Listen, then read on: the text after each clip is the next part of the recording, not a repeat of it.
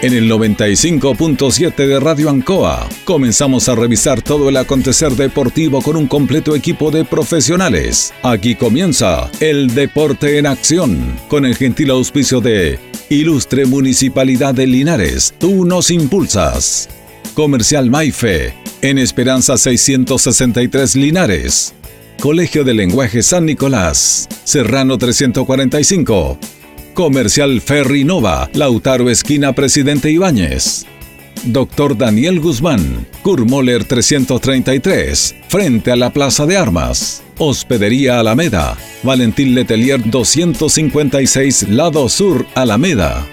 Lavaseco Astra, el lavaseco de los exigentes con servicio sencillito para sus pagos. Manuel Rodríguez 644. Parraca de Fierro LIC, Lastra y Cerda, Jumbel Esquina Esperanza. Óptica Díaz, para ver y verse bien. Independencia 437. Estampados Tomax. Galería Brasil Local 20. Pernos Linares, Colo Colo 648. Empresa ATT, de Aquiles Tapia Tapia, Chacawin Norte, Lote 4. Comercial Campos, Januario Espinosa 688 local 12. Parabrisas Linares, Kurt Moller 0189 esquina Yungay. Reciclajes El Pipe, Patricio Lynch 412. La Super Veguita del Baratini, Villa Arauco esquina Yerbas Buenas. Cerrajería Estación Local 3, Avenida Brasil 479. Flexi Niples en Colo Colo 1347 Linares. Calzados Di Claudio, para caminar cómodo y seguro. Independencia 520 y 530.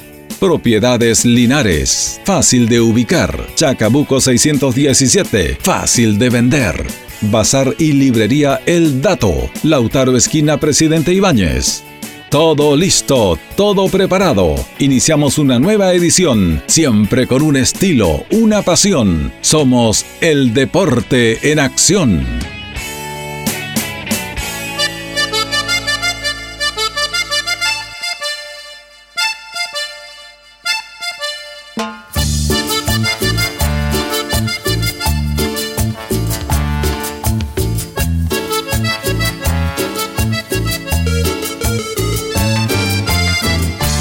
Buenas noches. No hay ningún programa tropical, es el Deporte Nación día viernes que ya nos acostumbramos a esta característica. Bombón asesino. Ay, ay, ay. Con los palmeras, don Jorge Pérez. Sí, qué bonita canción. Pasé a saludarte, Julio. Buenas noches. Buenas noches a todos los millones auditores de Ancoa y a Carlitos Acurto. Bueno, vamos a tener hartos temas, pero vamos a escuchar la canción. Porque, vamos, a alegría, escuchemos este tema que es nuestra cábala los días viernes. Usted todos los viernes yo no sé si nuestra radio Linares tocan este tema, lo dudo. Yo también, lo dudo. Lo dudo. Nosotros estamos acá eh, tocando a los Palmeras y eh, como día viernes, como fin de semana, tenemos cuarentena mañana y el domingo, pero comenzamos nuestro previo fin de semana con este temón de los Palmeras. Tremendo tema, cuidado con el bombón asesino.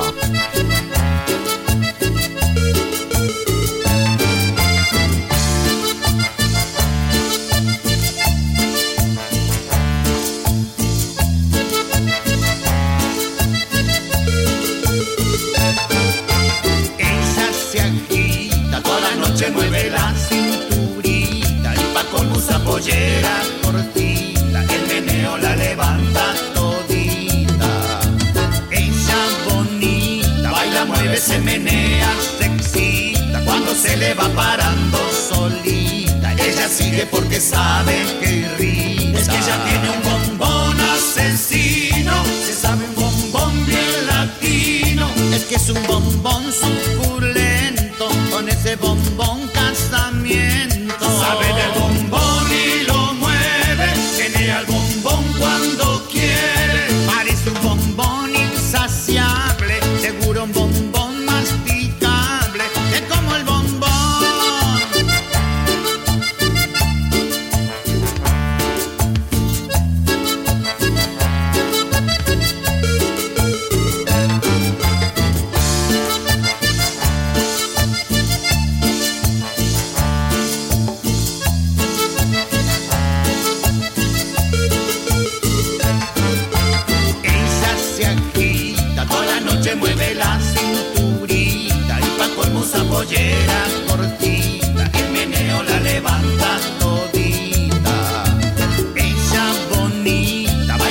se menea, se excita cuando se le va parando solita. Y ella sigue porque sabe que irrita. Es que ella tiene un bombón asesino, se sabe un bombón bien latino. Es que es un bombón suculento, con ese bombón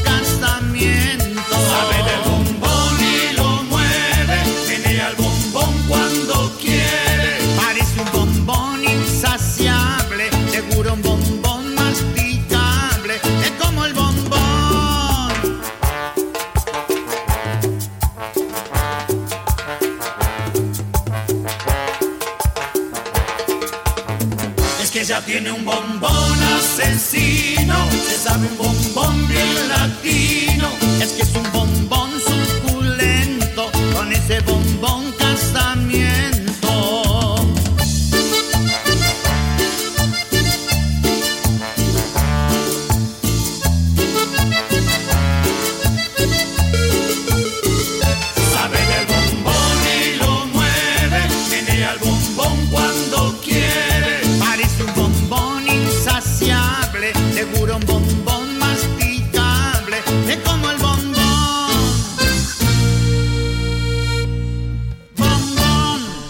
Ahí estaban los Palmeras, nuestro inicio de todos los viernes con el bombón asesino. Qué lindo tema, lo hemos reiterado, un tema que realmente pega, cuidado con ese bombón asesino, siempre lo hemos reiterado, está en todas partes este lindo, maravilloso, espectacular bombón asesino, es como una, diría Julio y amigos, es como una guitarra. no Mire, sé Bueno, cómo le digo yo. Puede ser, sí, interesante lo que plantea nuestro compañero. Bueno, vamos a conversar varios temas eh, en nuestro programa. Vamos a.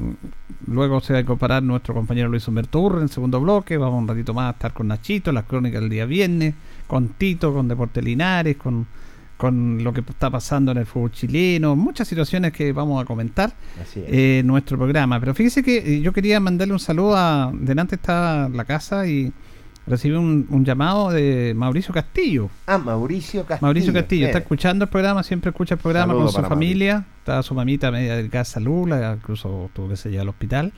Pero dice que la- le enviamos un saludo porque la llena el espíritu. Así que ojalá que esta canción le haya ayudado para levantar el espíritu en el momento complicado, eso es lo que está pasando.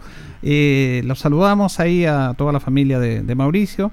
Así que un saludo para ellos. Eh, ojalá que esté mejor de salud, que la cuidan bastante. Hay, Sí, que, cuidar a la, hay que cuidar a la mamita. Sí. Y fíjese que, ¿sabe por qué me llamó Mauricio? Porque eh, estaba viendo yo el partido de Nadal con Djokovic, semifinales de Roland Garros. En la mañana habían jugado eh, Tsitsipas, el griego, con Zverev, el alemán. Jugaron a 5 sets, Increíble. 4 horas. Y este partido de Nadal con Djokovic es, un- es una cosa extraordinaria. Cuando termina el, el- el tercer set, comenzando el cuarto, me llama Mauricio, hacía tiempo que no conversaba con él, porque justamente habíamos comentado acá en relación a lo que hacen los tenistas en comparación con los futbolistas. Los tenistas juegan 3-4 horas, te dirán, oye, van a cambian de lado. Claro, cambian de lado, están un rato, pero juegan, no simulan, no se tiran al suelo, no se acalambran. ¿ah? Y, y fíjese que dos días antes, el miércoles, dio que había jugado cuatro, dio que había terminado a la una de la mañana de Francia el Sí. partido de cuartos de final, a la una de la mañana. Y Nadal ganó en tres sets también. Ahora ganó Djokovic en el cuarto set. Nadal se cansó al final, parece. Pero es impresionante, ¿sabe Jorge? Que a, que a uno lo conmueve. A mí me conmueve el esfuerzo de estas personas, de estos deportistas que son millonarios, porque son millonarios, pero ellos aplican el real espíritu del deporte, que es la competencia, dar todo. Se juegan la vida en cada pelota, en cada pelota. Y corren y parecía que tienen punto ganado y no sé a dónde sacan. Yo a mí me gustaba Nadal, Lógico. pero uno siempre, pero obviamente uno tiene el respeto por los dos, creo que es el número uno del mundo, y, y es un homenaje al, al esfuerzo, a la capacidad, y para tener esa capacidad física, tenística, porque la tienen, es un talento, pero física de preparación, tienen que ser deportistas en el total cabal de la palabra. Sí. Son responsables, se cuidan, se cuidan, no hacen desórdenes Ellos saben que su carrera es una carrera corta y dan el máximo de ellos. Tienen muchas privaciones en lo personal, en lo familiar. Usted verá, sí, pero son millonarios. Sí, son millonarios. Pero ellos se ganan la plata. Se ganan, se, ganan la plata. Y yo realmente vuelvo a tocar este tema y, a ver si lo conversamos después con nuestros compañeros en otro, en otros bloques. Y yo realmente me admiro. Me admiré, vi, vi el partido cuatro horas y tanto ahí Está, incluso lo querían postergar para el otro día, porque había un límite, lo pasaron ese límite. No, extraordinario. Mi homenaje a los tenistas, todos estos dos grandes, muchos, pero la figura de los dos grandes junto con Federer, porque ellos pueden estar tranquilos, pueden echar cualquier excusa. No, ahí están, con una capacidad, con un esfuerzo, con un corazón, con una calidad que uno se admira. Yo decía, uno estaba viendo solo el partido obvio y decía, mire que uno le agradece la vida a estos temas, como es la tecnología eh, y los momentos actuales. En Roland Garros, en Francia, y uno en su, eh, acá, en su casa viendo este partido. Es un privilegio para uno, para mí es mm. un privilegio ver estas maravillas de jugadores y, y cómo, más quien ganó, ganó Dios que bajó a la final con es el ejemplo que entregan. La gente estaba vuelta loca, se paraban, lo aplaudían le hacían reverencia y ellos ahí palo con palo, palo con palo. No simulan, no se acalambran, no se tiran al suelo, no hacen trampa, juegan, dan todo lo que tienen que dar y que gane el que ganó. Y el que pierde lo felicita y los dos se felicitan. Aquí no hay ganadores ni perdedores. Es el verdadero espíritu del deporte eh, en estos dos grandes. Se refleja y tiene todas las razones este homenaje maravilloso, sobre todo para los deportistas del tenis, porque son deportistas una hora, dos horas, tres, hasta cuatro horas. Y acaso pasan más las cuatro horas jugando y como lo decías tú anteriormente, no hay calambre, no hay absolutamente nada. Mueven toda su articulación, son verdaderos monstruos, verdaderas máquinas para jugar. Son profesionales 100%, Julio. No hay un disimulo, al contrario, la gente se para aplaudirlo porque son deportistas a nivel mundial, son hombres que se caracterizan de tener una jerarquía tremenda y que se entregan a través del público y que son transparentes. En ese sentido, no me cabe la menor duda. Uno también, yo he visto mucho tenis también y la verdad las cosas quedo admirado ver estos compromisos sobre todo con el número uno, el dos, el tres del mundo, el cuatro, que realmente son potencias, realmente potencias mundiales, eh, cómo se entregan por entero al 100, al 200% se entregan estos grandes deportistas. No, es un homenaje, yo creo que esto deberían verlo muchos deportistas en todo nivel. Y además, que jugar en Roland Garros es, algo distinto porque requiere un mayor esfuerzo, porque es cancha es cancha de, arcilla, como se le denomina, que es la cancha tradicional del tenis. El tenis siempre se juega en arcilla y de repente se empezó a jugar en pasto, en Wimbledon. Después con las superficies sintéticas, canchas duras, de cemento, que fueron irse acomodando.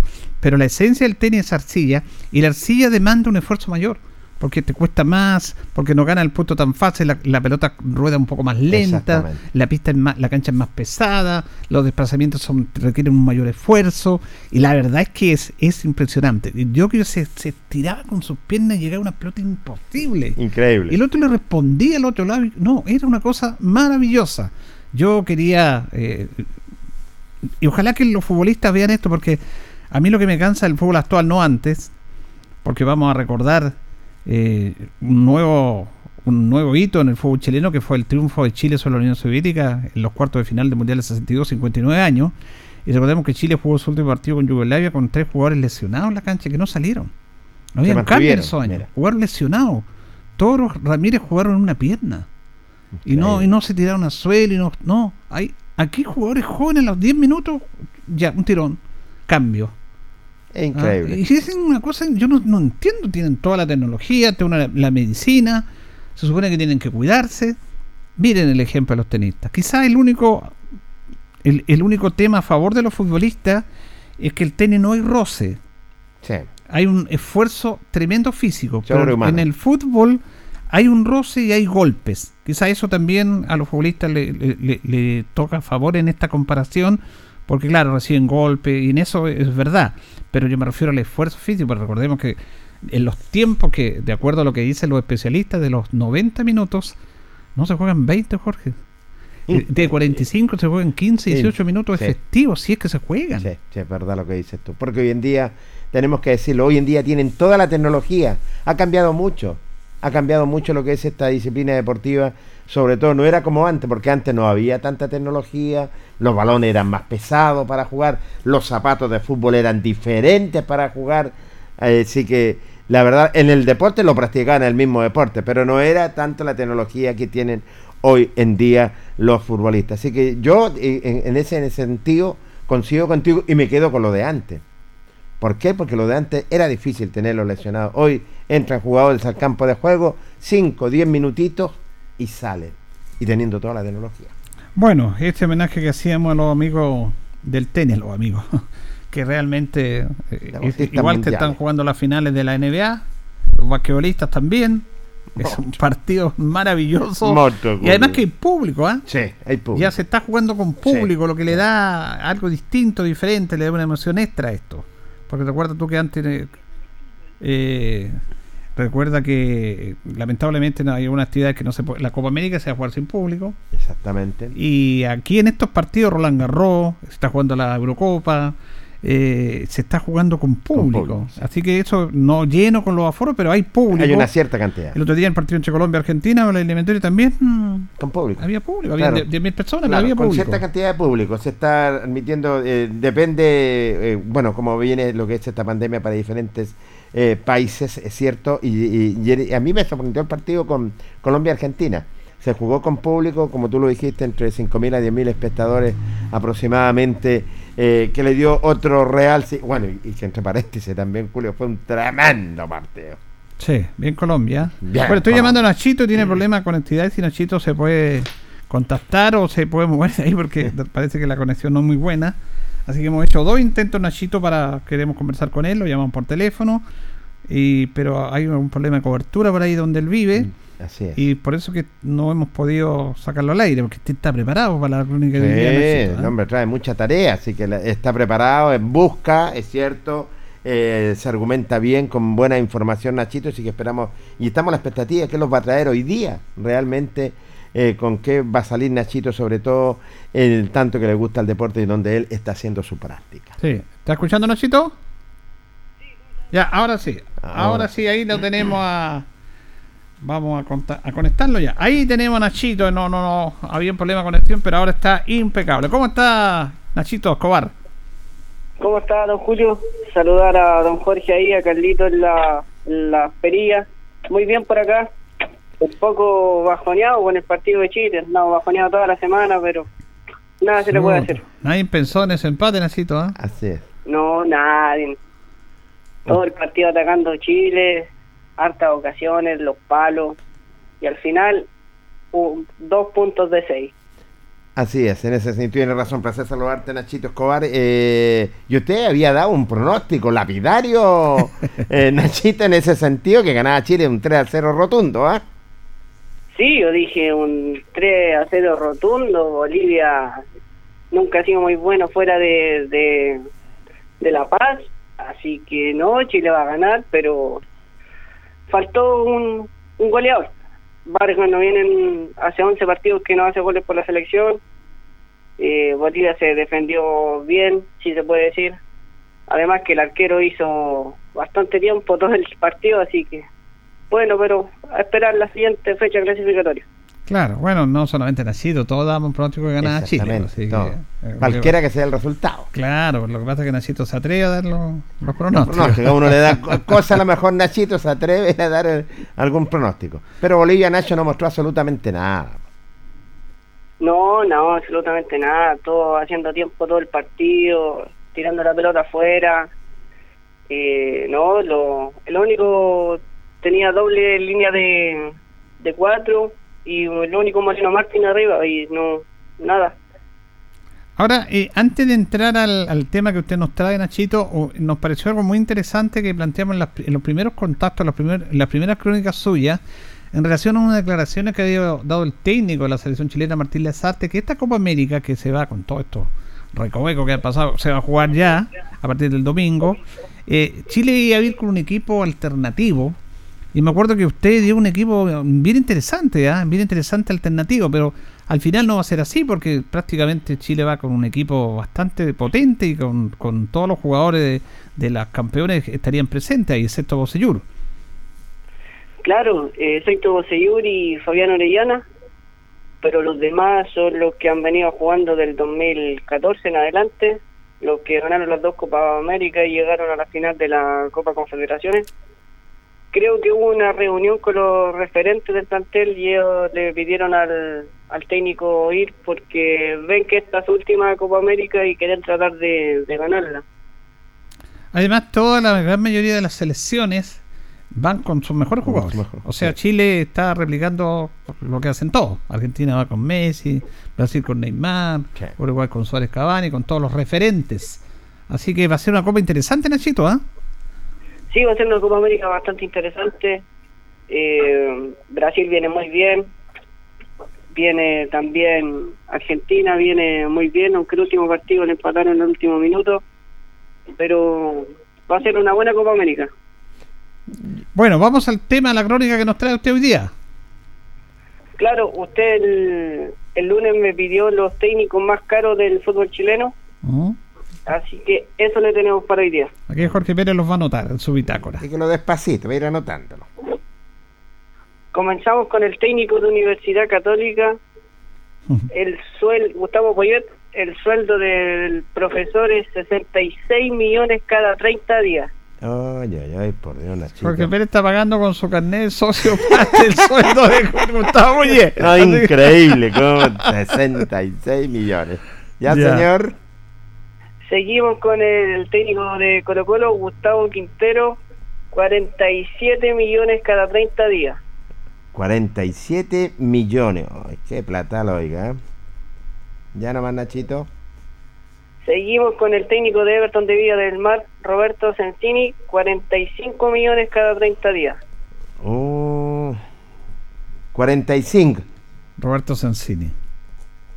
Y terminamos con el técnico ya cesado de Universidad de Chile, 40 millones cada 30 días.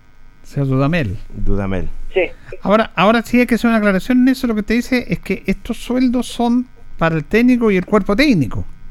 claro. Todo Pero el cuerpo técnico, igual- el- Imagínense, La- la 76 millones de Católica y el técnico se recibe, recibe por lo menos 40 millones. Por lo menos. Por lo menos. De estos 66 tiene razón y lo demás lo reparte al cuerpo Claro, técnico. pero Sí. imagínate lo es interesante este dato que usted nos plantea, Nachito, en relación a el dinero que se entrega y un dato no menor que los da ahí Nachito.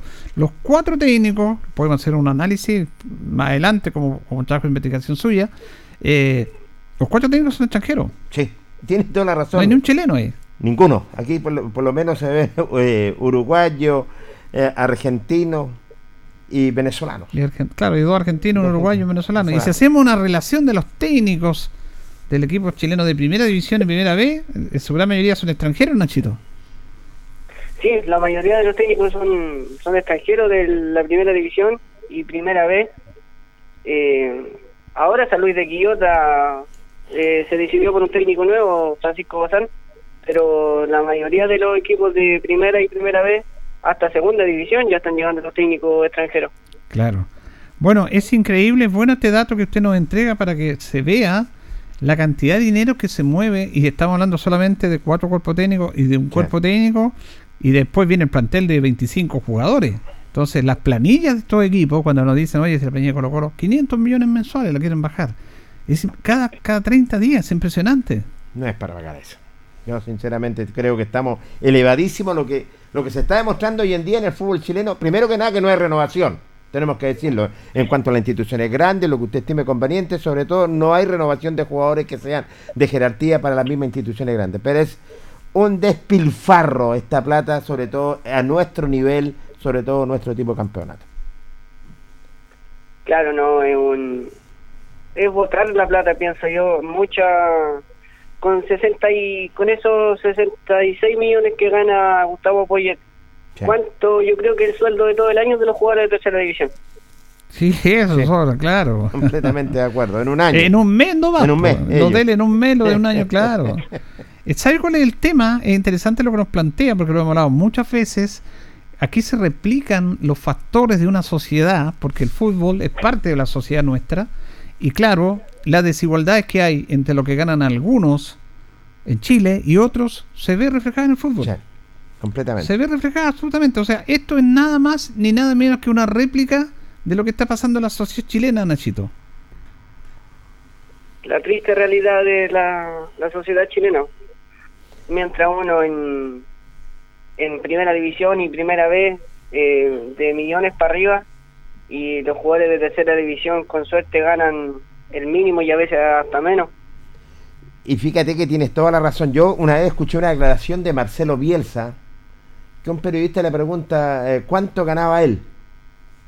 Y él le dijo, no me hagas esa pregunta, me daría vergüenza. Sí, lo dijo. Me daría vergüenza decir cuánto gano yo y estaría muy avergonzado, eh, sobre todo que en este país que la gente tanto que le cuesta eh, gan- eh, ganar su dinero y estar apoyando a la selección. Claro, ahí hay un tema interesante porque los detractores de Bielsa todos Claro. dicen, bueno, pero recibe la plata igual, po. Entonces, ¿dónde? Y aquí está un interesante el análisis que hace usted, Jorge, y Nachito también, porque eh, eh, al tiro dicen, claro, me daría vergüenza, pero recibe la- los millones Lógico. que él tenía, pero aquí está el tema del discurso. El discurso. Y, y nosotros creemos que el discurso de, de- de Bielsa es consecuente. Porque Bielsa es un luchador social, Sí. Es un hombre que está comprometido con las, la- las personas más vulnerables, lo de, la de la clase baja, y eso no significa que él está ganando plata, no puede hablar de los que menos tienen. Esa es la situación. Él, él está en una elite y lo reconoce que él es, porque co- con- como él lo dice usted, soy un- me daría vergüenza, pero soy un privilegiado en esto. Él se reconoce en una elite que gana bien, pero no deja de no preocuparle por qué los demás no ganan eso o- o, no van a ganar eso, pero está en contra de eso. Tanto es así que, se- que- que cometió un, un desaguisado, porque es ser humano y se equi- nos Sí. equivocamos siempre. Sí, Cuando él no le da la mano al presidente Piñera, sí, señor. es que no, no es que él no tenga nada perso- algo personal contra Piñera. Y No le da la mano al sistema de Piñera, a, la- a lo que él defiende, al capitalismo, al empresariado, a, a todo. Entonces, él no miró a la persona, miró lo que representa él. Y él se equivocó, porque tenía que haberle dado la mano. Por un tema de respeto. No sé, no me meto en la educación, pero en el respeto. Pe- eh, En lo que él hizo estuvo mal. Pero es justamente por eso. Porque eh, eh, él está en contra de eso. Por eso es súper interesante este análisis. Yo no tenía idea de estos datos que nos da usted, Nachito, de los cuatro técnicos mejor pagados en el fútbol chileno. Claro, de los técnicos mejor pagados. Y hay que descartar a unos que, que ya se fueron. Era también un poco más arriba. Eh, me, también salía Patricio Grasso aquí, que ganaba 46 millones, pero ya no está. Claro. Así que, pero hay varios técnicos sobre 40 millones, Uy, pero que ya no están. Es increíble, son ca- cada, cada mes. Mire, una vez el Papa, Juan Pablo II, manifestó, porque esto no solamente en Chile, Sí. manifestó que los jugadores del fútbol profesional lo que ganaban era, era obsceno. Incluso se arriesgó a, a- a dar una palabra que es media compleja viniendo un nombre de la iglesia, que era obsceno, porque la palabra obsceno se puede tomar de muchas maneras, como Sí. usted quiera tomarla. Pero él lo, se atrevió y lo dijo. Porque aquí hablamos de Mourinho, que se fue del Tottenham, llegó a la Roma, pero a él lo, le dieron cerca de mil millones de pesos de, Oh, indemnización, mil millones de pesos. Le dieron dólares, pero yo le hago la reconversión a los pesos. Dirá, bueno, en la oferta y la demanda, puede ser. En la oferta y la demanda. Pero aquí deberíamos cambiar esto, ¿ah? Eh, mire, hay un. Yo Debería escuchaba, un tope. había- escuchaba un periodista eh, eh, que decía. eh, bueno, no sé, ahora no, no se escucha mucho, porque era ganar la toca Alberto Bravo. Que ante la crisis del fútbol chileno, los futbolistas deberían tener un tope de sueldo Completamente. por ejemplo, los, de estos grandes equipos, 5 millones, por ponerle una cifra, de los que pueden pagar eso. Y lo demás que se lo ganen en la cancha. Que se, partido ganado en el, en el mes, tanta. tan. Eh, también público, si el público va más, porcentaje para los jugadores. Se la vayan ganando en la cancha, el, el sueldo propiamente tal. Pero que recordemos también, Nachito, que para informarle a nuestros auditores, que no es solamente el sueldo. Si los jugadores, si los técnicos ganan por par- por punto ganado, y eso me parece Premio. impresentable.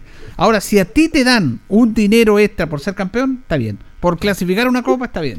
Pero por jugar un partido de la competencia, cuando tú cada 30 días recibes estos sueldos, más encima te pagan por partido ganado por punto.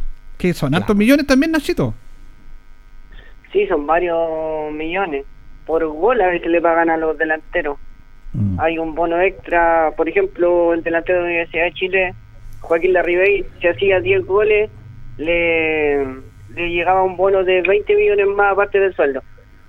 Eso yo lo considero que no corresponde, que es una falta de respeto a su compañero, porque él hace el gol, pero ¿quién le da los pases? Los compañeros. Ah, ¿Quién defiende ahí? No. Entonces, vamos mitad y mitad. Entonces. Pero las culpabilidades de los dirigentes. Tienes No, toda la razón, Julia. Culpabilidades de, de los mismos dirigentes, porque imagínate que lo dice Na- Na- Na- Nachito que por hacer un gol, eh, imagina, llega una cierta cantidad de goles, le da una cierta cantidad de plata. Va a ganar- bueno, son las instituciones estas llamadas instituciones po- po- poderosas, pero debería, hasta cobran hasta por los objetivos. De repente, si estamos a la medida en la tabla, si estamos arriba, si estamos abajo, también hay premios para las diferentes instituciones.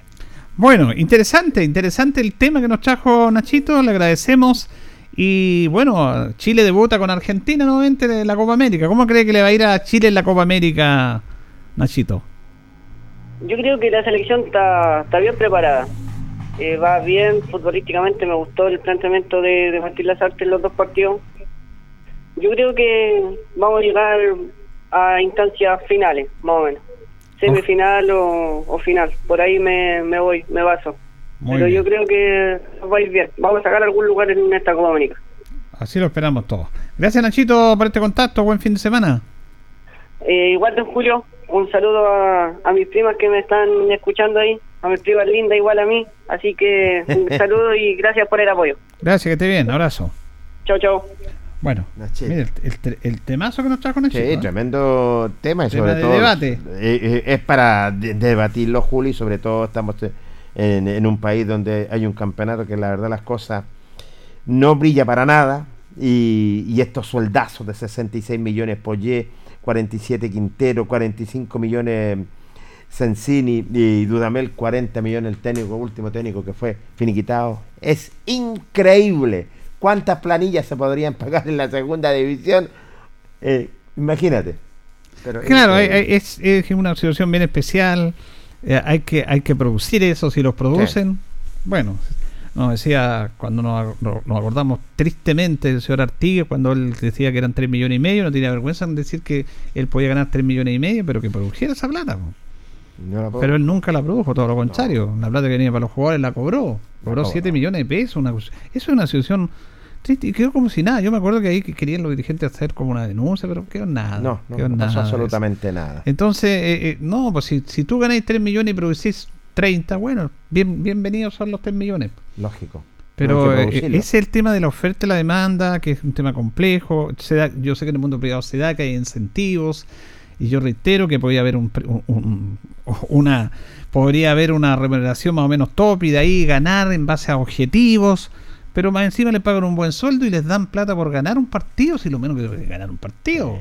Si a fin de mes reciben el sueldo, reciben las famosas primas. Prima. Eh, ti- tienen un acuerdo especial para no pagar impuestos, porque en este país, si tú ganas una determinada cantidad de dinero, tienes que pagar impuestos, Exacto. se arreglan con los impuestos, sacan lo- eh, los otros contratos que tienen que ver, los sacan por derecho de imagen para no pagar impuestos, o sea, es toda una situación que deriva en esto, en esto cuando, además que la calidad que entregan eh, no es buena. po. No, para nada. Y lo hemos reiterado, Julio. De que la calidad no es buena, el tipo de campeonato tampoco eh, no, es, no es bueno. Así que en ese sentido estamos al debe. Estamos, hemos bajado, estábamos en el pedestal, segundo, tercer, cuarto lugar. Estamos eh, en la comparación del tipo torneo co- junto con Venezuela. Bueno, eh, haciendo relación a lo de uno, porque nosotros somos consumidores de, de deporte, eh, claro, a mí, por ejemplo, no me, no me, no- bueno, no es que yo tenga tanta plata tampoco, ni todo lo contrario, pero eh, estamos ordenados, gracias a Dios, no tenemos mayores problemas, pero yo no tengo problema en pagar el cable Lógico. para ver un partido de tenis como he visto esto. Esto para mí está bien pagado el cable. po. Está bien pagado porque estoy retribuyendo un espectáculo extraordinario. ¿Por qué no ir a Francia a verlo? Imposible. ¿Cuánto va a contratar la entrada con pandemia, pero en tiempos normales? Todo ese dinero que yo gastaría a ver ese partido como algunos lo hacen. Bueno, yo lo veo en mi casa con una determinada cantidad de dinero, 9 mil pesos que cuesta el mensual. Me parece. bien. Eso vale la pena. po. No, no. Tú estás ahí, tu dinero lo estás invirtiendo y estás retribuyendo con un espectáculo que te están dando. Acá, el espectáculo que dan a los que pagamos el canal del fútbol Sí, señor. deja harto que desear. mucho, mucho que desear y en ese sentido tiene razón. Acá es un privilegio, ¿sí? yo, yo también consumo cable Y sobre todo yo coloco el cable para las noticias y, y el deporte. Y en lo general privilegio ver a estos tremendos deportistas mundiales. Pero eh, ver el fútbol chileno hoy en día, no por desmerecerlo, están en deuda. Están en deuda eh, en un sistema de torneo que no lo entiendo. Soy bien honesto, no lo entiendo. Y la verdad las cosas falta mucho todavía. Bien, vamos a ir a la pausa. Vamos a ir a la pausa, don Carlos, y ya retornamos en nuestro segundo bloque. La hora en Ancoa es la hora. Las 8 y 5 minutos. Hacemos un alto con nuestros auspiciadores, quienes hacen posible Deporte en Acción. Porque usted nos impulsa, Corporación Municipal de Linares. Comercial Maife, especialistas en cambio de aceite, Esperanza 333. Luis Concha Guerrero, siempre apoyando al deporte linarense. La Panadería del Baratini elabora pan, tortas y pasteles exquisitos, además cecinas, frutas y verduras. Avenida Cardenal Silva Enríquez al ingreso del nuevo amanecer. Constructora EIR. Todo en construcciones, obras civiles, arriendo de maquinaria. Fono WhatsApp 569 6267 1751. Colegio de Lenguaje San Nicolás. Educación de calidad. Serrano 347. Comercial Ferry Nova. Todo para construir en la esquina de la economía. Lautaro con Presidente Ibáñez. Doctor Daniel Guzmán, siempre más cerca de usted. Kurt Moller 333 frente a la Plaza de Armas. Hospedería Alameda, con el hospedaje más barato de Linares. Valentín Letelier 256, Costado Sur Alameda. Contacto 73 221 0406. Lavaseco Astra, el lavaseco de los exigentes y ahora con un super servicio, sencillito para sus pagos, cómodo, rápido y seguro, calidad y responsabilidad. Manuel Rodríguez 644. Barraca del Fierro L y C, Lastra y Cerda. Le ponemos firmeza a su construcción. Yumbel Esquina Esperanza. Óptica Díaz, para ver y verse bien. La jugada más nítida está en Independencia 437. Estampados Tomax, con tecnología de sublevación 100% digital. Galería Brasil Local 20 frente al Paseo Peatonal Virgen del Carmen. Pernos Linares, pernotecas hay muchas. Pernos Linares, uno solo. Colo Colo 648. Empresas ATT, venta y reparto de combustible a domicilio. Chacawin Norte, lote 4. Comercial Campos, el regalón de los precios bajos en Januario Espinosa 688 local 12. Parabrisas Linares, confianza y seguridad en sus vidrios. Kurmoller 0189 esquina Yungay. Reciclajes El Pipe, paga el mejor precio en cartones, fierros y metales. Patricio Lynch 412. La Super Veguita del Baratini, las más frescas frutas y verduras, estamos cerquita de usted. Villa Arauco, esquina Hierbas Buenas. Cerrajería Linares, expertos en chapas, copias de llaves, Portal Estación Local 3, Avenida Brasil 479. Servicio técnico integral Fénix, de todo para su celular, cambio de pantallas, baterías, cargadores, carcasas y mucho más. Chacabuco 480 Linares, fono contacto 73 2 47 11 38. Flexiniples, somos más que un repuesto para su vehículo. Ahora estamos en Colo Colo 1347 Linares. Calzados Di Claudio, calzado de marca con la mejor calidad. Gran surtido en implementación deportiva al precio más conveniente. Para caminar cómodo y seguro, Calzados Di Claudio, Independencia 520 y 530 Linares. Propiedades Linares, compra-venta y arriendo de casas, sitios y campos. Inversión lógica y rentable. Visítanos en Chacabuco 617 Linares. Bazar y librería El Dato. Todo para la oficina y el escolar. Lautaro Esquina Presidente Ibáñez. Continuamos con más análisis, comentarios, notas y entrevistas, siempre con un estilo, una pasión. Aquí continúa por Radio Ancoa y Canal 5. El deporte en acción.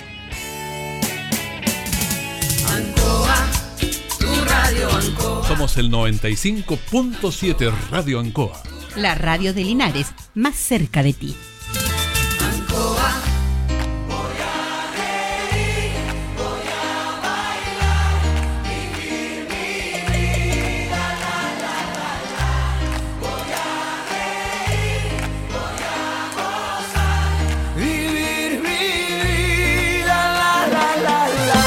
Bien, seguimos, seguimos el Deporte Nación de Radio Ancoa.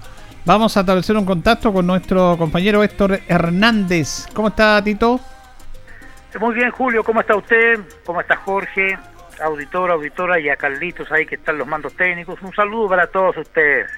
Saludamos también a nuestro coordinador, compañero, director del programa, Luis Humberto Burra Vergara. ¿Cómo está, Luis? Hola, Julio, ¿cómo están? Un gusto saludarlos todos ustedes. Jorge, Tito, Carlito, ¿cómo está? ¿Cómo está don Héctor Hernández? Tanto tiempo que no lo escuchaba yo por acá. Un agrado, un agrado oírlo. Coterráneo, ¿cómo está usted? Yo hace unos días dije, el hombre le ganó a la adversidad. Con una familia linda, bella y unidos, lograron salir adelante. Así que la he transmitido por todas partes a quien he visto, especialmente a nuestros coterráneos longavianos. Un abrazo para usted, mi gran amigo, mi gran amigo. Muchas gracias, don Héctor. Se agradece de antemano sus palabras. ¿eh? ¿Cómo está, Luis? ¿Cómo ha estado? Bien, bien dentro de lo normal. Bueno, el otro día tuve un problemita, pero bien. Eh, quiero dar los agradecimientos. Fui al hospital de acá, al hospital base de Linares, muy, muy bueno. Bueno, lo, lo principal, Julio, bueno, uno hace años que no, no va a estos recintos, no hay ningún doctor de los antiguos nuestros, son puros jóvenes, puros lolos, puros lolos y atienden muy bien, así que quiero dar los agradecimientos, me fui a hacer un, un examen a, a mi pierna porque tengo de repente miedo cuando me pasa algo por, el- por los trombos. Y gracias a Dios no tenía absolutamente nada, así que agradezco la muy buena atención en el Hospital Base de Linares, así que excelente. Y el examen en poquito tiempo me dio los resultados inmediatamente.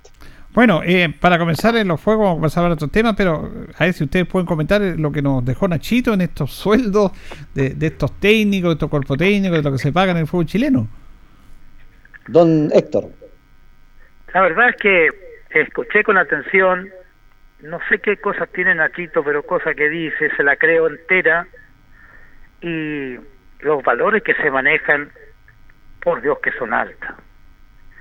Yo les di los otros días las estadísticas, no me separo el tema, que hasta el año 2000 era muy regular ver a los equipos chilenos en Libertadores en las semifinales. Y si somos más exigentes, en finales. Y varios.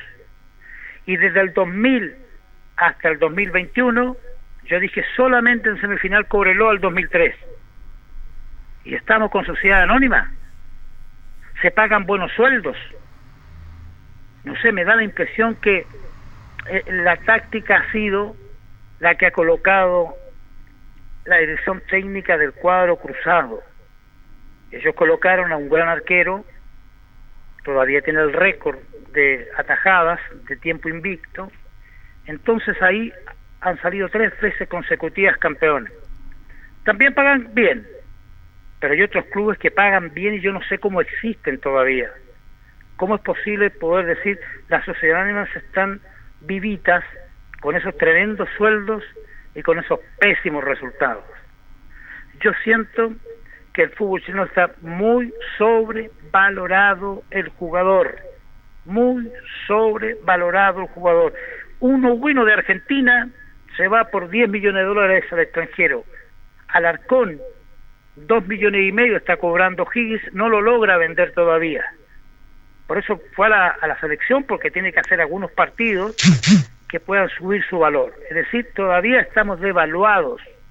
Eso debemos reconocerlo. Pero esta denuncia, tomémosla así, que nos hace Nachito, nos dice que aquí se está pagando muy bien, pero se está respondiendo muy mal.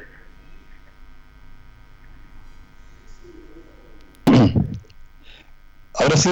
Sí, ahora sí, ahora sí. Eh, eh, efectivamente es un problema que está pasando acá hace bastante tiempo. El problema eh, incluso es como las empresas. Si usted la empresa produce eso, puede pagar buenos sueldos. Hay problema. Y esa es la desconformidad que a veces tenemos también, Julio y amigos auditores, que cuando hay empresas que ganan millones y millones de dólares y a veces las utilidades son tan mal repartidas, ahí nos llama mucho la atención el por qué.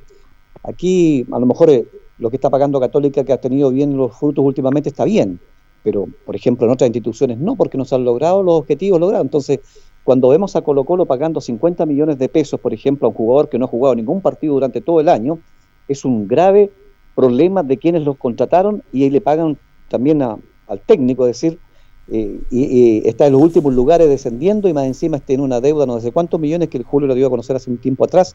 Es realmente eh, eh, un despilfarro tremendo que está haciendo este- esa institución. Fíjese que recién yo estaba mirando una, de acuerdo a los sueldos y, y está también lo que decía ustedes con respecto a lo que opinaba el Papa, porque también creo que están súper valorados los valores que se pagan a nivel internacional. Mm. Fíjese que 7.200 millones mensuales está haciendo Messi. Sí.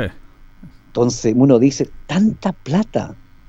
Ahora Ronaldo quedó atrás porque se fue a otro fútbol donde le pagaron lo mismo, bueno, va a empezar a, bajar ahora, pero es mucho dinero. Entonces, y en Chile, bueno, se está pagando valores eh, un poco lejanos también a lo que se pagan a nivel internacional, pero que no son para lo que produce el espectáculo y para lo que rinden los equipos dentro del campeonato. Brasil también, muchachos, ha subido mucho, mucho su sueldo últimamente y no sé si van a estar endeudados de aquí a unos tiempos más, pero son valores que realmente muy grandes que se están pagando. Ahora, si usted lo produce como institución y al final del, del año saca números azules, bienvenido sea. Pero ¿qué es lo que pasa? Que todos los equipos, en un tiempo más, cuando se les termine la plata del canal del fútbol, van a estar quebrados. Sí, porque la gran mayoría de los equipos actualmente se financian con el canal del fútbol. Correcto. Entonces es un tema interesante porque nosotros nos acordamos cuando se había, antes de la Sociedad Anónima, Sociedad hubo harta inversión y venían, venían jugadores de calidad acá a Chile, pues si la U, la Católica, Colo Colo traían jugadores de primer nivel, ahí los nombres los podemos dar, Gorosito, Acosta, Espina, Aredes, Delgado, jugadores que eran jugadores importantes, y no estaba el canal de fútbol, y ellos se financiaban, eh, no sé, la recaudación, pero habían jugadores importantes, también se invertía antes. Ahora tenemos el canal del fútbol, entonces la, pregunta suya es válida. ¿Qué pasaría si no existiera el canal del fútbol? ¿Cómo se financiarían los equipos? Yo les vuelvo a reiterar esta cifra, que es una cosa increíble. El año pasado le entregó el canal del fútbol a los 32 equipos, de 16 de primera vez, 16 de primera división, 3.100 millones de pesos. 3.100 millones de pesos en parte de pareja, producto de la venta del canal de fútbol a TNT Sport. Antes la CDF lo vendieron, usted sabe que el canal de fútbol los dueños son los clubes y la Asociación Nacional de Fútbol Profesional. Y claro, y a los dos, tres meses, cinco meses ya tenían problema de plata.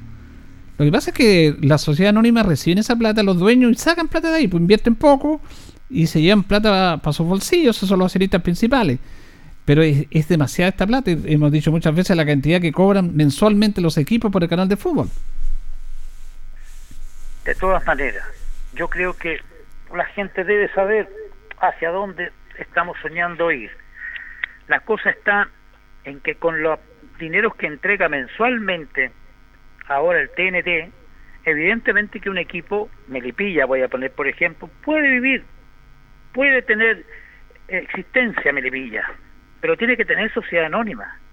Y ante estos 3.100 millones por club que se les entregó, la sociedad anónima tienen el derecho también de poder sacar de lo invertido.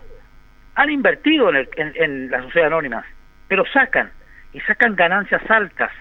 Entonces ya cuando uno dice, pero si recién se les dio 3.100 millones de pesos, ¿por qué ya no tienen? Porque bueno, ellos están viendo esto como el negocio de su vida, están buscando aquello. Y nosotros también lo hemos vivido cerca, lo hemos vivido, hemos tenido cuatro so sociedades anónimas que han andado cerca del depo y nosotros no hemos surgido mucho. Con una estuvimos a punto de ir arriba, la hemos destacado muchas veces, pero no tuvimos la fortuna en el último partido. Convengamos en que la situación de los millones que se ven mucho en primera A, primera B y muy poco en la segunda división, son la razón de que siempre estemos tocando estos temas. En otras lados donde ya son eh, solo primera A o primera B, ya ni se toca, se resbala la noticia tan solo, Julio Luis. Así es. Eh, yo, fíjese, bueno, nosotros, aquí Linares tiene tan mala suerte que cuando, cuando Linares eh, pretende subir, ¿no es cierto?, para poder lograr esos objetivos de, de, esos ingresos que le da por concepto de televisión y todo, no, no, futbolísticamente no llega y, y, no, y baja. Ahora mismo tengo entendido que en segunda división entró un auspiciador, Julio, no sé cuánto le va a aportar a los equipos. Parece que está en, ¿no? en, segunda división lo que está el aporte es que el DirecTV le está transmitiendo los partidos. Ya. DirecTV transmite un partido semanal y hay un dinero ahí. El campeonato de, de la primera B es auspiciado por Betso, que es una empresa de apuestas internacionales, Sí. y el de la primera división de una AFP, ¿cierto? Y la, se- la segunda división no, no tiene auspicio, lo que tiene sí hicieron un acuerdo con DirecTV que transmite partidos, eh, una- un partido a la semana. Y ahí tiene que haber un dinero, obvio. Que es poco, pero bueno, Pero, en todo eh, al menos es algo. al menos algo en comparación a lo que, que, que tenían años anteriores. Eh, yo creo que en este momento cuando con los, la ge- lo- los equipos lo hacen con los aportes de la televisión, como usted dice, si un día se lo sacaran, yo no sé en qué condiciones quedarían las instituciones, porque realmente no, no se puede financiar un equipo hoy día con el aporte tanto de la ciudad, como los auspiciadores, sponsors de la ciudad y con el aporte del público. Así que en ese caso, no. Y ahora está bien lo que dicen ustedes, yo creo que lo sacan todos los, los empresarios. Los empresarios colocan, porque uno se pregunta hoy día, ¿por qué tanto interés a veces de venir a hacerse cargo de equipo de tercera división? Mm. ¿Cierto? Porque lo ven y lo analizan a futuro. Oye, subimos un año de tercero, ojalá al tiro a segunda, de segunda a lo mejor podemos estar en, en el tercer año, estamos en primera vez recibiendo cuánto? Cerca de 100 millones de pesos concepto de televisión, ¿cierto? Sí. Y si llegamos a primera, ¿cuánto es? Sí, pues eso lo, Entonces, eso lo, lo ese ven es el ellos. negocio. ¿Cuánto ganarían, ¿Cuánto ganarían los jugadores del fútbol chileno del Mundial del 62? Esas estrellas que nos dieron tanto, tanto y que, Muy poco. y que están en estos momentos en la mejor ubicación en la historia de la selección chilena. Nunca Chile ha sido tercero y esa es esa maravillosa generación de jugadores nos dieron el tercer lugar. Fíjense que ayer, 10 de junio, se cumplieron 59 años del histórico triunfo en Arica de Chile sobre la Unión Soviética por los cuartos de finales de este campeonato del mundo. Era 16 equipos. Chile clasificó en su grupo segundo, fue a jugar con el primero de Arica, que era Unión Soviética, y ganó y quedó entre los cuatro mejores. Fue un día domingo 10 de junio, a las dos y media de la tarde. El estadio Arica fue bautizado por Carlos, por el nombre de Carlos Dimbon, producto que uno de los Quijotes que trajo el Mundial había fallecido días antes del Mundial. Asistieron 17.268 espectadores controlados. Arbitró ese partido Leopold Silvan Hor de Hungría. Los asistentes fueron el primero Joao Esel Filo, brasileño, y el segundo fue Karol Galva de la República Checa, o de Checoslovaquia en esos años. Chile formó con Scooter Larco y Zaguirre Contreras Sánchez Navarro, Toro Rojas, Ramírez, Landa, Tobar y Leonel Sánchez. El equipo ruso, que en ese tiempo no era Rusia, sino que era la Unión Soviética, formó con el legendario Araña Negra en el arco, Lev Yashin, uno de los mejores arqueros de la historia del fútbol mundial. En la defensa, Gibi Joleski como lateral, los centrales Leonidas Ostrovik, Valery Boronin y el lateral izquierdo era Anatoly Matjokin. En el mediocampo Igor Neto e Igor Chislenko. Y en ofensiva Valentín Ivanov, Víctor Penedelnik, Alexander Malkin y Mikel Meski. Era el equipo que era dirigido por Gabriel Cachalín. Y Chile ganó 2-1, ¿se acuerdan ustedes con los goles? Todos los goles fueron en el primer tiempo. A los 11 el extraordinario gol de Leonel Sánchez que marcó la, la frase memorable de Julio Martínez, justicia divina, porque le hicieron el FAO a Tobar dentro del área, el árbitro no lo cobró, lo cobró fuera y viene el gol. Empató a los 26 Chislenko y a los 29 Eladio Rojas. Vamos a recordar esa historia de 59 años atrás, el relato de Julio Martínez para el primer gol chileno de Leonel Sánchez. chileno. Replegado Toro a la altura del área roja. Ya va sirviendo Raúl Sánchez. Largo hacia la izquierda. Corre Leonel Sánchez. Trata de habilitar un hombre. Le va quitando Leonel. Va echando la zona de castigo. Derribaron a Sánchez. Derribaron a Sánchez adentro. El juez cobró fuera la falta. Derribaron a Leonel Sánchez dentro de la zona de castigo. Un metro. El juez cobró la falta fuera la. Los penales solo se cobran contra Chile en este campeonato. Indudablemente. Una falta muchísimo mayor que la que se cobró a favor de Alemania el otro día. El juez con la da fuera del área de castigo. Bien, la falta fue un metro adentro. Va a servir Leonel Sánchez de la izquierda. Lo derribó Chukeli. El propio Leonel va a servir la falta. Suena el silbato. Viene el disparo violentamente. ¡Gol! ¡Gol chileno! ¡Gol chileno! Un tiro libre impresionante de Leonel Sánchez y la pelota en la red. Justicia divina, justicia divina, amables oyentes. Era penales, esa falta fue un metro adentro del área. Era penal, sirvió Leonel Sánchez el tiro libre y clavó la pelota en la red. Un gol impresionante. Chile 1, Unión Soviética 0. Bueno, después vino el empate de Ivanov y viene el gol de Ladio Rojas, un tiro de 30 metros que derrotó a Lech Yashin. Sigue avanzando Leonel Sánchez. Hay contragolpe del equipo chileno al reanudarse la acción. 1 a 1 la cuenta. Pase de Leonel seguramente sobre los delanteros. Prefiere combinar hacia atrás con el Ladio Rojas. Tiene un claro, va a rematar, remata a distancia. ¡Gol! ¡Gol chileno! ¡Gol chileno! Eladio Rojas de 30 metros. Eladio Rojas, autor de la conquista. De 30 metros tiró Eladio Rojas al recibir de Leonel y el propio juez lo está felicitando. El propio juez se acercó a Eladio Rojas, tocó su rostro, acarició su cara, le dio la mano al juez a Eladio Rojas con un balazo impresionante. Al partir los centrales rojos perdieron la pelota, avanzó Chile, dio Leonel Sánchez a Eladio y el taponazo, el cañonazo de Rojas se clavó en la red.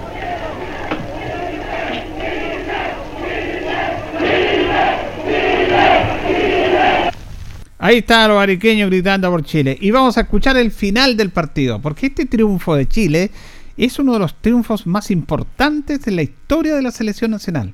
Ganar a la Unión Soviética, que era el campeón europeo de esos años, porque había sido campeón de Europa, la Unión Soviética venía con ese cartel y venía a disputar el título, y queda en un estadio árido allá en el norte chileno, eliminado. Con ese partido se clausuró la sede de Arica o la subsede de Arica. No se jugó más. Escuchamos el relato de Martínez, de Julio Martínez, y al final hay una cosa emocionante porque entra la banda y los ariqueños cantan la canción nacional. Y los extremos de Chile, Punta Arenas, Arica, pues son zonas limítrofes, sobre todo la zona norte, que, que ha salido de guerra, eh, la cantan con, con mucha más pasión que la cantamos nosotros, nuestro himno nacional, y sobre todo después de este triunfo. Escuchamos el final del partido, el relato de Julio Martínez. juegan los descuentos. Se juegan los descuentos. Gana Chile 2 a 1. 45 minutos y medio. El público pide la hora. Está sirviendo ahora. Terminó, me parece. Terminó el partido. ¡Ganó Chile! ¡Ganó Chile 2 a 1! ¡Terminó el partido! ¡Euforia en Arica! ¡Euforia en Arica! ¡Ganó Chile 2 a 1 a Rusia! Queda entre los cuatro primeros del Mundial. Ganó Chile 2 a 1. Petardos, bandera, tarde inolvidable. Ganó Chile 2 a 1.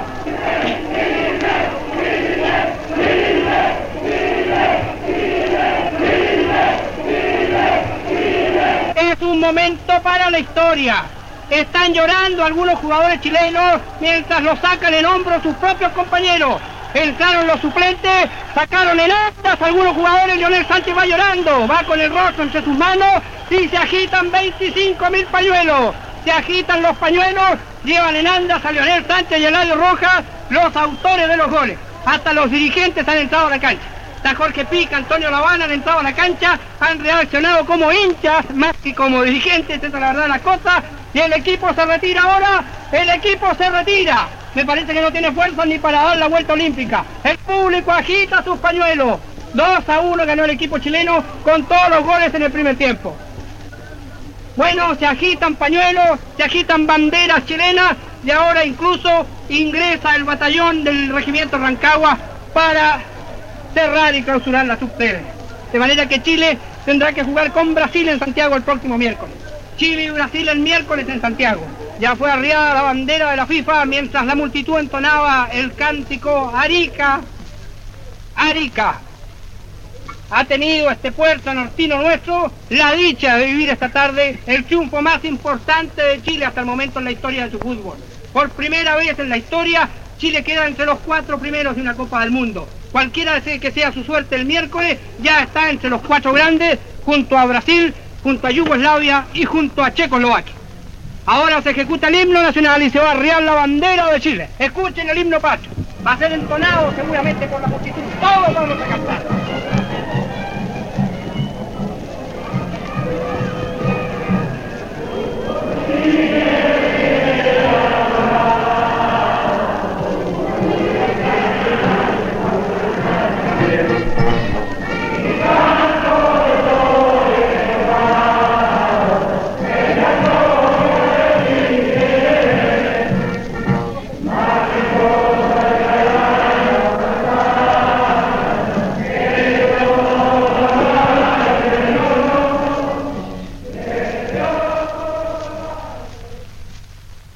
Eso pasaba hace 59 años. un 10 de junio. Emocionante este triunfo de la selección, cómo reaccionaron los ariqueños.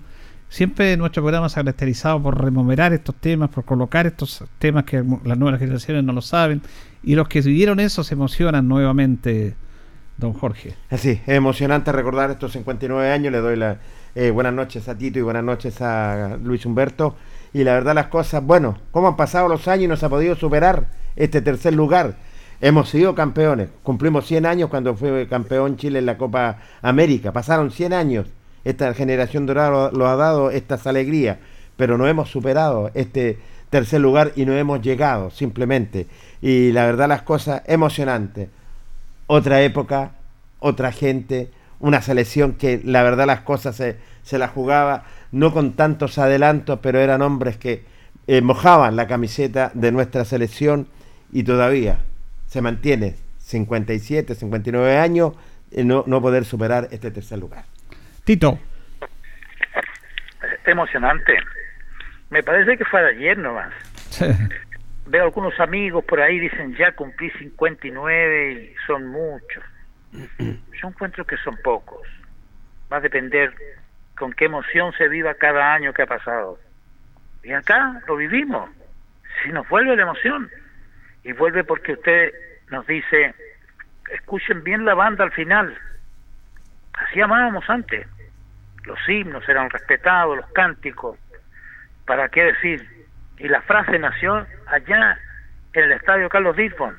Justicia divina. Los niños no lo saben, los jóvenes no lo saben.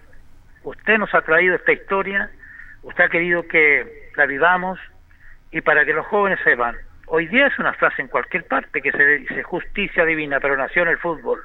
La dijo Julio Martínez Pradana, un gran hombre, no solo para relatar, un hombre para comentar, para no olvidar. Y para no olvidar tampoco a Eladio Rojas y a, a Lionel, que anotaron esos dos goles que nos ubicaron entre los cuatro mejores del mundo. Y recuerde usted, en aquel campeonato solo habían 16 asistencias. Luis. Bueno, realmente una, una historia muy, muy hermosa de, este grupo de jugadores que sin nada lo hicieron todo. ¿ah? Eh, la, la serie que da la televisión, y esa es mi consulta, muchachos, ustedes, que el relator va solo y no le da los pasajes al comentarista. ¿La vio esa? ¿no? ¿Y quién era Julio Martínez que iba solo, no? No, era otro, no me acuerdo el otro que, que iba, sí, está muy buena esa. Es bueno de ser, es cierto. Sí. Titito Hernández se queda acá, solamente viajó Julio, ¿cierto? Y queda muy triste el comentarista acá. Molesto. Oye, y, y, y dentro de la historia, qué lástima nuevamente que la en la semifinal nos toca con Brasil y eso eh, impide, ¿no es cierto?, que hubiese sido hermoso haber cerrado este lindo campeonato con el título acá, porque Brasil, otro escollo nuevamente que era muy difícil pasarlo porque tenía un gran plantel en esa época del año 62. Fíjese que ese partido con Brasil debían haberlos dado nuevamente en la televisión el año pasado, sí. me acuerdo que dieron partidos completos. Yo no lo había visto, he escuchado los comentarios y he visto las crónicas de la revista Estadio. Chile, Chile debió ganar ese partido. Estuvo muy mala suerte. Jugó mucho mejor que Brasil. Lo vimos por la televisión. Increíble. Coincidió con una lamentable y triste tarde de Scuti que se comió dos, tres goles. Chile atacó, tiró los palos, llegadas. Jugó un gran partido Chile-Brasil. Pero bueno, ganaron los brasileños. Pero tiene razón, eh, Luis. Pero ahí le tocó con Brasil en las semifinales. Claro, y ahí pierde la gran posibilidad, ¿no es cierto?, de llegar a la final y bueno, nos conformamos con ese tercer lugar que ha sido, y es muy difícil hoy día mirando los grandes escollos del fútbol moderno y la gran cantidad de jugadores, es llegar, ¿no es cierto?, a esta etapa con estos torneos de mundiales donde llegan realmente unos monstruos como equipos. ¿eh? Bueno, yo decía para finalizar esto en lo que es nuestro, las comunicaciones, televisión nacional, voy a dar los días sábados, en la tarde, que dan puras, repiten puras cuestiones. Dar estos partidos si están ahí, pocharse a las nuevas sí. generaciones. Esa historia está bien detallado, se hizo un trabajo muy bueno de revisar, no sé cuál es el término técnico, se remasterizaron las cintas, se ve impecable. Y, pero no lo dan, no lo dan. Eh, nosotros que nos gusta, nos metemos, tenemos algunos archivos, pero es parte de la historia. Como bien dice Tito, la frase de Julio Martínez está perfectamente válida en la historia chilena no solamente el deporte, esa frase trascendió el sí. deporte, el fútbol. Y lo dijo muy bien Tito, trasciende a la vida que estamos viviendo ahora, los momentos que está viviendo la sociedad chilena, dicha por un hombre iluminado que traspasó la frontera del fútbol, una frase que se va a quedar permanentemente con, con nuestras generaciones y con nuestros, con nuestros compatriotas. En la retina nuestra va a quedar esa frase de Julio Martínez y la verdad las cosas increíbles, que la, la televisión debe darle a conocer también a las nuestras nuevas generaciones cómo era antes nuestro país, cómo era el fútbol antes, cómo era nuestra selección. Lamentablemente se pierde todo eso. Bien, vamos a ir a la pausa, don Carlos, y ya retornamos que vamos a hablar en nuestra segunda parte de deportes, perdón, en nuestro último bloque de deportes Linares. La hora en Ancoa es la hora. Las 8 y 35 minutos. Hacemos un alto con nuestros auspiciadores, quienes hacen posible Deporte en Acción. Porque usted nos impulsa, Corporación Municipal de Linares. Comercial Maife, especialistas en cambio de aceite, Esperanza 333. Luis Concha Guerrero, siempre apoyando al deporte linarense. La Panadería del Baratini elabora pan, tortas y pasteles exquisitos, además cecinas, frutas y verduras. Avenida Cardenal Silva Enríquez al ingreso del nuevo amanecer. Constructora EIR. Todo en construcciones, obras civiles, arriendo de maquinaria, fono WhatsApp 569 6267 1751. Colegio de Lenguaje San Nicolás. Educación de calidad. Serrano 347. Comercial Ferry Nova. Todo para construir en la esquina de la economía. Lautaro con Presidente Ibáñez. Doctor Daniel Guzmán, siempre más cerca de usted. Kurt Moller 333 frente a la Plaza de Armas. Hospedería Alameda, con el hospedaje más barato de Linares. Valentín Letelier 256, Costado Sur Alameda. Contacto 73 221 0406. Lavaseco Astra, el lavaseco de los exigentes y ahora con un super servicio, sencillito para sus pagos, cómodo, rápido y seguro, calidad y responsabilidad. Manuel Rodríguez 644. Barraca del Fierro L y C, Lastra y Cerda. Le ponemos firmeza a su construcción. Yumbel Esquina Esperanza. Óptica Díaz, para ver y verse bien. La jugada más nítida está en Independencia 437. Estampados Tomax, con tecnología de sublevación 100% digital. Galería Brasil Local 20 frente al Paseo Peatonal Virgen del Carmen. Pernos Linares, pernotecas hay muchas. Pernos Linares, uno solo. Colo Colo 648. Empresas ATT, venta y reparto de combustible a domicilio. Chacawin Norte, lote 4. Comercial Campos, el regalón de los precios bajos en Januario Espinosa 688 local 12. Parabrisas Linares, confianza y seguridad en sus vidrios. Kurmoller 0189 esquina Yungay.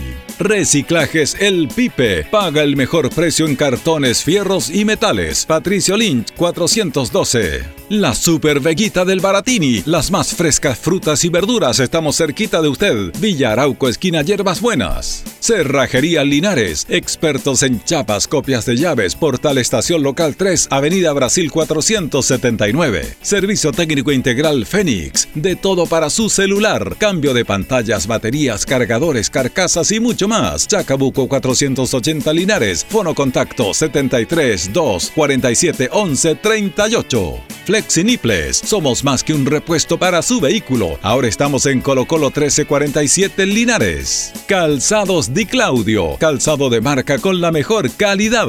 Gran surtido en implementación deportiva al precio más conveniente. Para caminar cómodo y seguro, calzados Di Claudio, Independencia 520 y 530 Linares. Propiedades Linares, compra, venta y arriendo de casas, sitios y campos. Inversión lógica y rentable. Visítanos en Chacabuco 617 Linares. Bazar y librería El Dato. Todo para la oficina y el escolar. Lautaro Esquina Presidente Ibáñez. Continuamos con más análisis, comentarios, notas y entrevistas, siempre con un estilo, una pasión. Aquí continúa por Radio Ancoa y Canal 5. El deporte en acción. Ancoa, tu radio Ancoa. Somos el 95.7 Radio Ancoa la radio de Linares, más cerca de ti.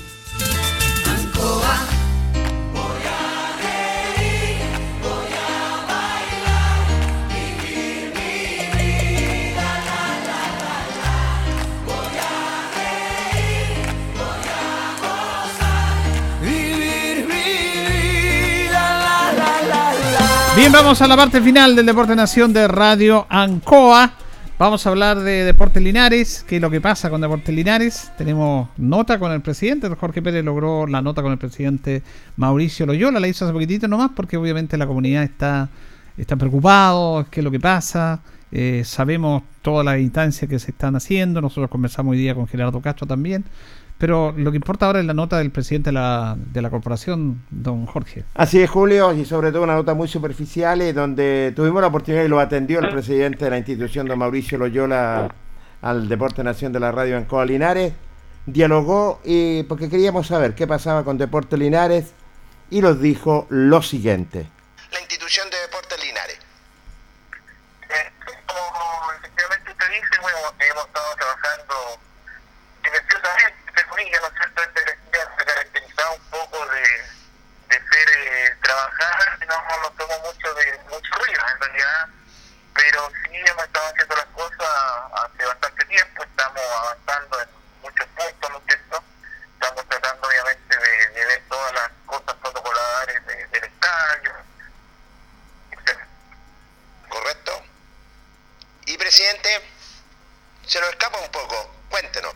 Sí, no, el de estamos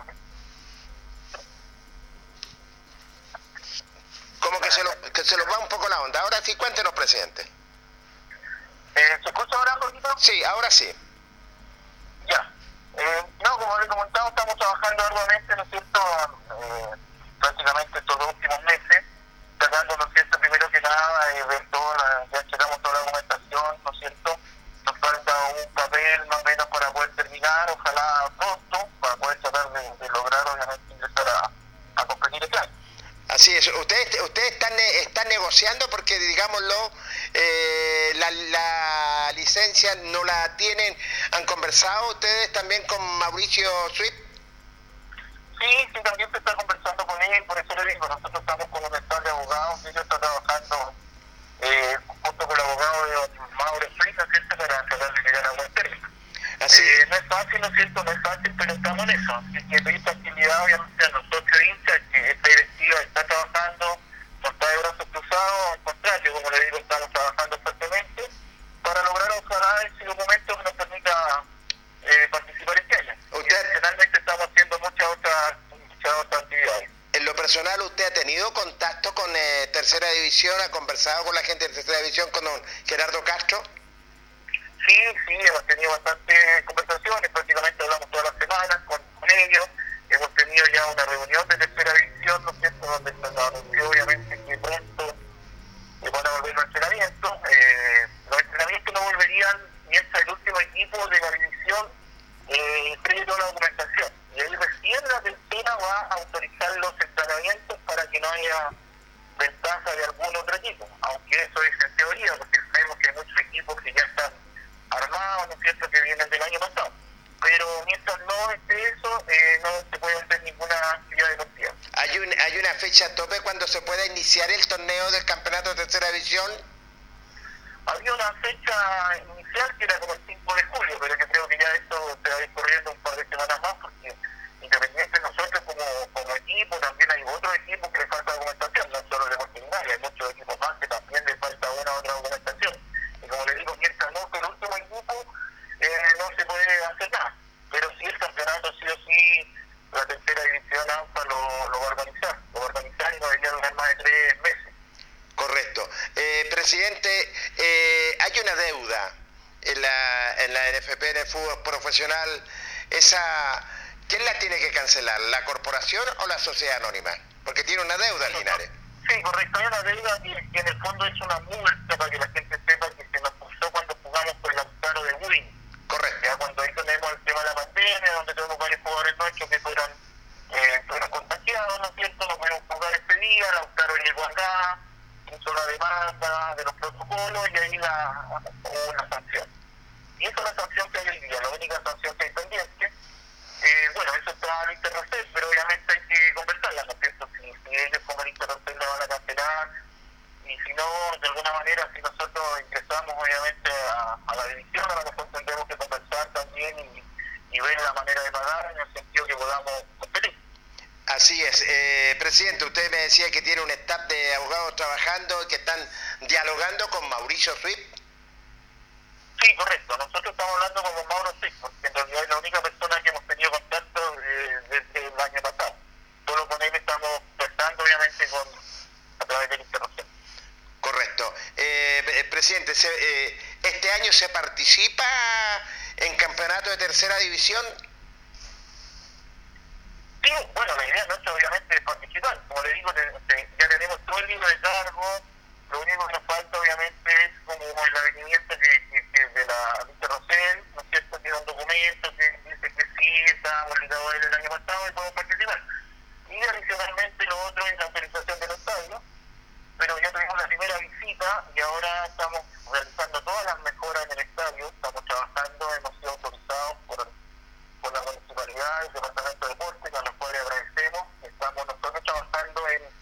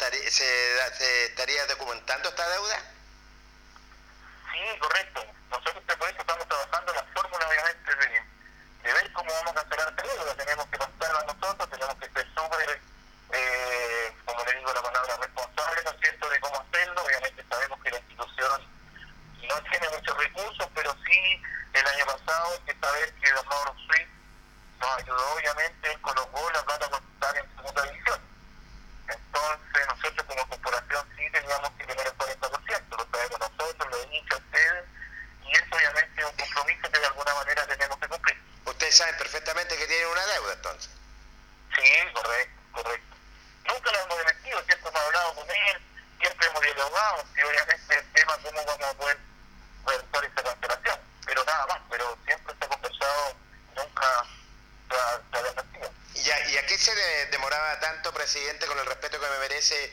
Eh, sobre todo porque estaban pendientes los socios de saber de la institución, es porque estaban trabajando. Sí, hemos estado trabajando. Y mira, como le digo, esta, esta, esta directiva este, eh, no hace mucho ruido, nos gusta ser muy correcta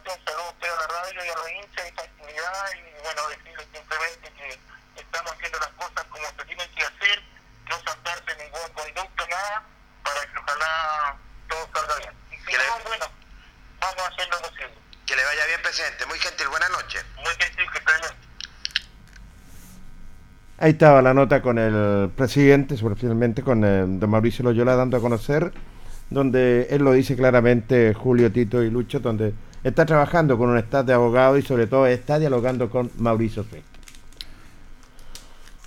Tito. La verdad es que eh, debo reconocer, me agradó escuchar a don Mauricio. Por cierto, el presidente, le demos todo el respeto que corresponde. Fíjese que el 7, el lunes, se venció el plazo para que los equipos regularicen sus ingresos a la NFP. Es decir, a la ANFA. Esta vez a la ANFA. Los problemas de Linares ha enviado su documentación, pero le falta algo. Muy bien, la pregunta la hizo muy bien Jorge y lo aclara. Esperan la próxima semana tener aquello. Y sabemos que es la más difícil. Sabemos que es la más difícil. La están trabajando y él lo dice, directo con don Mauricio Suit, y esperan lograrlo. Hasta el 7 había plazo, pero este señor, el secretario de la ANFA, al que usted ha entrevistado tantas veces, Julio, él ha logrado, no ha transgredido ninguna regla, que el plazo se alargue hasta, la próxima semana, porque no solo Linares, el Fachenal Linares y otro club que tiene problemas. Son tres los equipos con dificultades. Pero preocupémonos de Linares, falta la licencia. Y esa licencia reconoce acá, don Mauricio, que el 40% más o menos hago un cálculo, yo hacía pro son 60 millones de pesos. Es lo que Linares debe de alguna manera pagarle a don al señor Sweet para que él nos entregue a nosotros la licencia e inscribir al equipo para que vaya a la competencia. Creo que eso es lo que tiene un plazo ya definido, la próxima semana. Se ha alargado del 7 hasta toda la próxima semana. Ojalá Dios quiera lo podamos lograr. No es nada fácil. Linares va a tener que consultar también a sus bases, que a la larga también son sus dueños, son los socios, pero esto va a tener que definirse. Ojalá vayamos a cualquiera de las dos. Yo he dado mi opinión aquí y la puedo repetir. A mí me interesa que Linares no vaya a perder mucho dinero que no tiene para incurrir en estos gastos. No quiero que arriesgue nada. No estoy diciendo qué. No quiero que arriesgue algún alguna persona acá de buena voluntad y diga aquí hay 60 mil y yo los coloco. No me gustaría eso. Veo complicado el tema. Lo veo complicado. Yo preferiría dar la vuelta. Pero los dirigentes tienen una obligación moral con, con la gente, con los hinchas, con usted, con nosotros, con todo, y quieren ir por la A, quieren ir a tercera A. Hay este problema. La próxima semana es el último plazo. ¿Está Luis ahí? Sí, eh, está difícil, muy difícil. Veo oscuro el panorama yo desde ese punto de vista. De acuerdo a las declaraciones emitidas por el presidente que acabamos de escuchar, él dicen que están trabajando, están viendo toda la posibilidad, pero quien tiene el sartén por el mango son los, la sociedad, la sociedad anónima que tiene, ¿no es cierto?, toda la, la, posibilidad y parece que hay el entusiasmo de ellos también de pre presentar un equipo, bueno, tampoco no lo puede presentar porque se pone la otra parte, pero creo que aquí hay que limar espereza y llegar a un acuerdo. Es el momento preciso y oportuno, fíjese, si queremos subir a segunda, campeonato corto, rápido, puede pasar cualquier cosa, ¿cierto? Tres meses pasa volando, son pocos partidos, lo que pasó el año pasado, dos equipos que nadie esperaba, hoy día están jugando la segunda división. Así que, pero sí, sin un respaldo económico en lo que está pidiendo también la sociedad que le paguen por esa licencia, está muy, muy difícil, muy complicado el panorama y ya va pasando el tiempo. Ojo, si, bueno, por lo menos se ve que en Santiago hoy día han colocado en cuarentena a toda, a toda la región, por lo tanto, si se pone más oscuro el panorama esto del COVID, a lo mejor va a ser difícil que comience el campeonato de la tercera división. Eso le viene bien a Linares porque tiene muy poco tiempo y parece que se repite lo mismo del año pasado y que es lamentable. Sí, la verdad que, bueno, don Mauricio ratificó lo que hemos dicho nosotros desde un principio. Nosotros siempre hemos dicho esta situación. ¿ah? Eh, está bueno que hablan. eh, siempre decimos que están trabajando, pero hay una responsabilidad en comunicar algunos aspectos. Pero nunca me he desconocido que ellos están trabajando. Yo conversé con Gerardo Castro con tipo 7 de la tarde, an- antes, o 6 y media, y él me dijo que los equipos eh, están, tienen que tener una un documento de interés de participar, de un compromiso que van a participar en la tercera división A. En estos momentos todos los equipos la tienen, todos, incluido Linares. Eh, Linares está con ese documento. No hay un plazo est- estimativo para eso. Los únicos equipos que tienen inconvenientes hasta el momento, en el sentido de la licencia, son Vallenar y Linares. Los demás todos están con esa responsabilidad y ese compromiso. Después de este tema, de este documento de interés de participar, de compromiso de participar, tienen que mandar los cuadernos de cargo en relación a los estadios, a lo que se exige, que todos sabemos. Después tienen que enviar una lista con los jugadores que van a participar en el campeonato, con las fichas, con los carnets respectivos.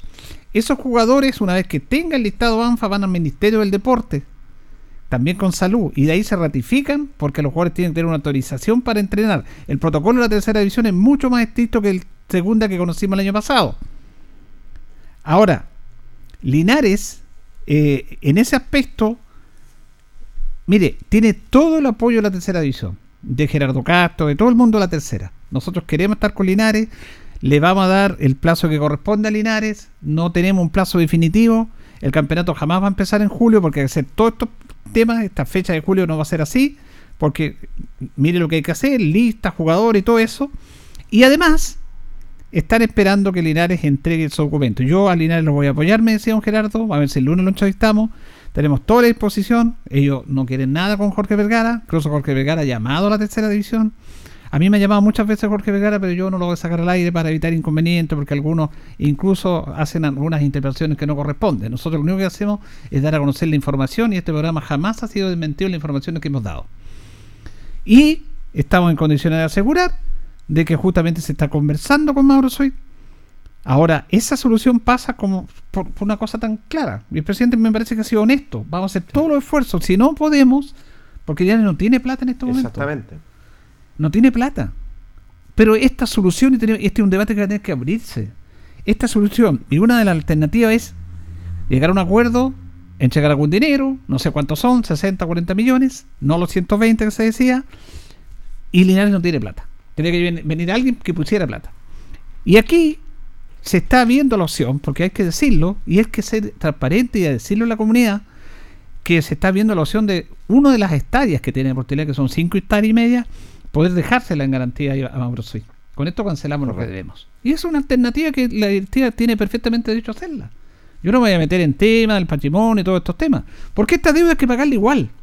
Porque si no se paga ahora, y si dicen vamos a la vuelta larga, Linares no puede participar ni siquiera en tercera vez. Exactamente.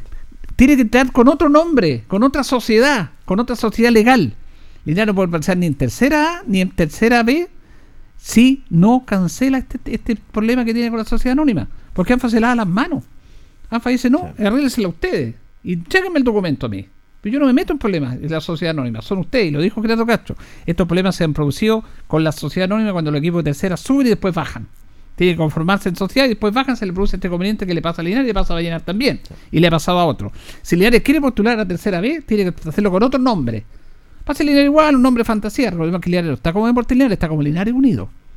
Entonces, la opción es hablar con Mauro Suiz. Este fin de semana se van, están adelantadas las conversaciones, pero eh, bueno, hay que darle algo. No tengo plata, tengo este terreno.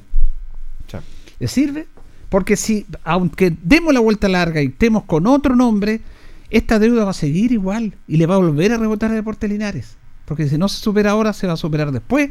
Va a ser exactamente lo mismo. Ahora, si yo vuelvo a tercera A y vuelvo con otro nombre, a tercera B, no, no juego en tercera A para obviar la deuda, bueno, me voy a tercera B, pero la deuda sigue igual. Por lo tanto, la solución en bien, lo hemos dicho siempre. Aquí hay que conversar con Mauro C. Si alguien tiene 60 millones, 40, no sé, bueno, no los tienen, la gente de Portiner no lo pueden tener, están haciendo los esfuerzos. Una de las soluciones, no digo que es, pero una de las soluciones es ver la opción de entregar, son cinco hectáreas, parece cinco hectáreas y media, una hectárea para, para salvar esta deuda. Y es una alternativa válida y lógica que tienen los dirigentes. Nosotros no somos nadie para decirle que no, porque ellos están solucionando el problema. Pero este tema tiene que conversarse, consensuarse con los socios, con la comunidad. Pero esa es la situación que está Deporte Linares. Ahora, don Gerardo me decía, yo tengo la mejor disposición con Linares, los vamos a apoyar siempre. Eh, yo había hablado con los dirigentes, los dirigentes dijeron que están bien encaminadas las negociaciones, pero yo tengo que tener un respaldo. Porque aquí las buenas intenciones a mí no me sirven, yo lo puedo ayudar en todo. Pero si no tengo ese respaldo que digas, aquí está este documento de la sociedad, Linares no puede participar. Y en eso se están haciendo todos los esfuerzos para hacerlo. Nos vamos ya porque nos llegó la hora, nos queda un, un minutito, Tito. Buenas noches. El lunes seguimos con el tema, ojalá que con mejores noticias. Un agrado. Gracias, Tito. Gracias, Luis. Buen fin de semana, muchachos. Los vemos. Adiós. Que esté bien. Don Jorge Pérez. Nos reencontramos, si Dios nos permite otra cosa. Buenas noches. Buena nota con el presidente para eh, eh, hay que conversar estos temas. Hay que ahora el, el plantel está trabajando, eh, o sea, no está trabajando, están buscando la opción porque como bien decía el presidente, nadie puede entre- empezar a entrenar si no se están todos los equipos estructurados. Ahora hay hay conversaciones del técnico con algunos jugadores. Nosotros con el técnico no no, no nos contesta el teléfono, no quiere hablar con nosotros, parece que está medio molesto por, por el tema de que él mismo dijo que no quería los jugadores locales. Hay que debatir, hay que conversar estos temas. Hemos sabido inclusive que están buscando cancha, fueron a la cancha Yungay, el técnico Ramón Climen, José Hernández Moya, para pedir, para enchenar. Eso lo sé yo. Hubieran hablado conmigo, yo le habría conseguido la cancha. Lógico. Pero bueno, bueno, eh, parece que no. no, no saben lo que, lo, que, lo que nosotros estamos apoyando por Telear, están mirando por otro lado. Pero bueno, vamos a esperar porque el técnico también se le produce el problema, porque no puede enchenar, está con los jugadores, y si tiene todos los jugadores comprometidos y el mismo que lleva dos meses y no puede trabajar, debe sentirse mal, porque obviamente está tratando de, de buscar la solución de poder enchenar, fue a buscar la alternativa de la cancha de Yungay, ahora pueden enchenar 12 jugadores en una cancha, no pueden más, entonces es un tema complejo. Es muy complejo. Pero esperamos que se vaya solucionando una vez que se diga sí, se llegó a un acuerdo, yo no sé cómo se llegó a un acuerdo, pero está aquí el certificado, empezar a, fluir en todo lo que se está trabajando. El lunes comentamos con más calma porque se nos acabó el tiempo. Gracias, que estén bien. Radio Ancoa y TV5 Linares presentaron Deporte en Acción. Ya tiene toda la información. Siga en nuestra compañía.